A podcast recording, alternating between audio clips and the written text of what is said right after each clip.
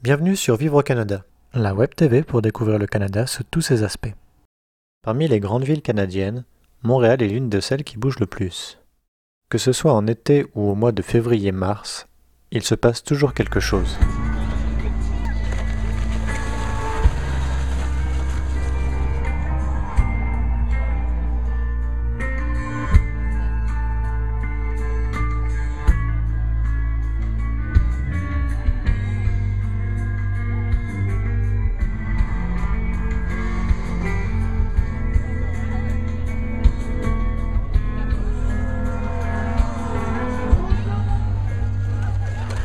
Le festival Montréal en Lumière se termine fin février par la Nuit Blanche, qui permet d'assister à de nombreux spectacles et de visiter de nombreux musées gratuitement.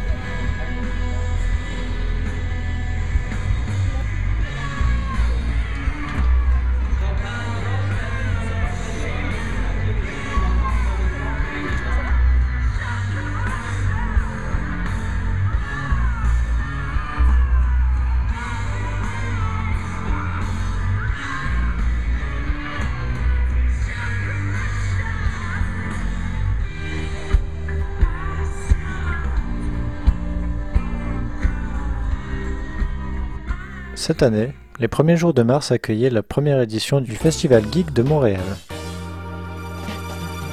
Festival Geek de Montréal, donc on est à la première édition. Qu'est-ce que c'est le festival? C'est un événement qui rassemble plusieurs types de geeks sous un même toit.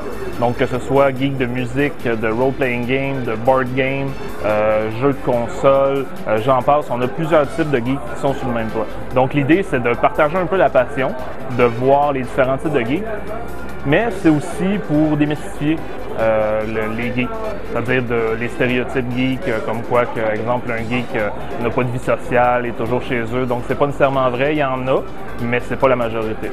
Puis, ce que je me suis dit, c'est qu'à Montréal, on a beaucoup d'événements qui sont, euh, sont peut-être un peu plus sérieux, beaucoup de conférences, beaucoup d'événements euh, techniques. Puis je me suis dit, bon, ben, on peut avoir une fin de semaine qui va être un peu plus festive, où vraiment on va venir pour se décontracter, pour s'amuser entre amis, pour rencontrer d'autres gens. On, ben, on espère, euh, ce qu'on vise, c'est faire au moins un festival une fois par année. Euh, je pense que c'est même plus une question de choix.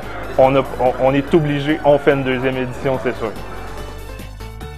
D'autres activités ont eu lieu et auront lieu dans les prochaines semaines, comme la parade de la Saint-Patrick, qu'on peut voir notamment à Montréal, Québec ou Toronto.